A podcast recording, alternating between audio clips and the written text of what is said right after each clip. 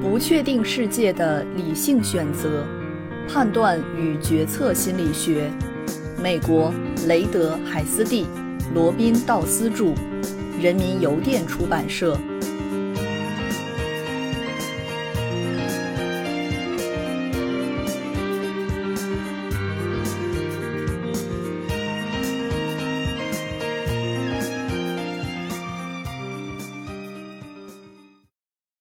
第二章第三节，再论决策质量。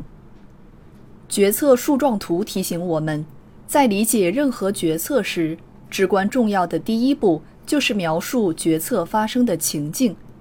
这一步骤看起来似乎没什么意义，但如果我们想构建一个概括性的图解的话，就必须要面对这样两个问题：情境中包含什么？哪些要排除在外？而后者比前者更难回答。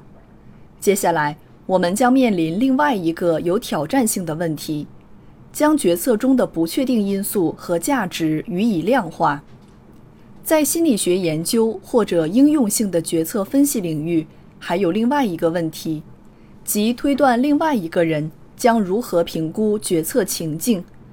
而解决这类问题，通常是最为困难的。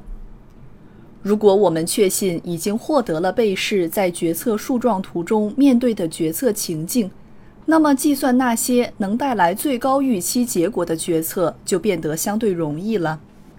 这一过程可以通过应用决策理论的一些规则来实现。这一规则被称为理性预期原则，它通常可以用一个方程式来概括。这个方程的意思是。对于考量中的每一个备选行动方案，我们都需要以其发生的概率为其潜在的后果赋予一个权重，然后把所有组成成分相加，从而产生出一个概括性的评估。我们将其称之为每一备选行动方案的期望效用。在医疗决策的例子中，根据该计算方法，我们可以得出做手术的期望效用和不做手术的期望效用。将两者相比较，可以得知理性的决策应该是去做手术。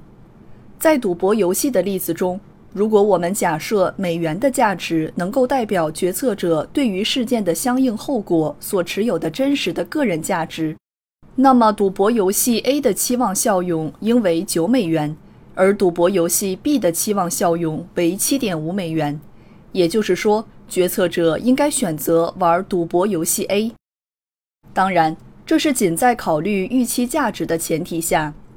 需要注意的是，这样的计算方法有一个前提假设：我们能够采用以数值来表示的概率和价值描绘决策过程，而且算术运算，比如加法和乘法，能够体现决策者的思维过程。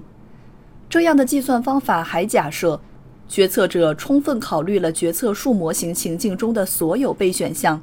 伴随发生的其他状况以及相应的后果，正如我们将要看到的，日常生活中大多数的决策并不一定符合理性预期原则。我们对备选项的考虑不一定那么充分。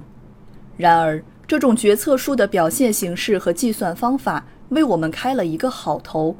我们以此为出发点，构建描述决策思维过程的模型。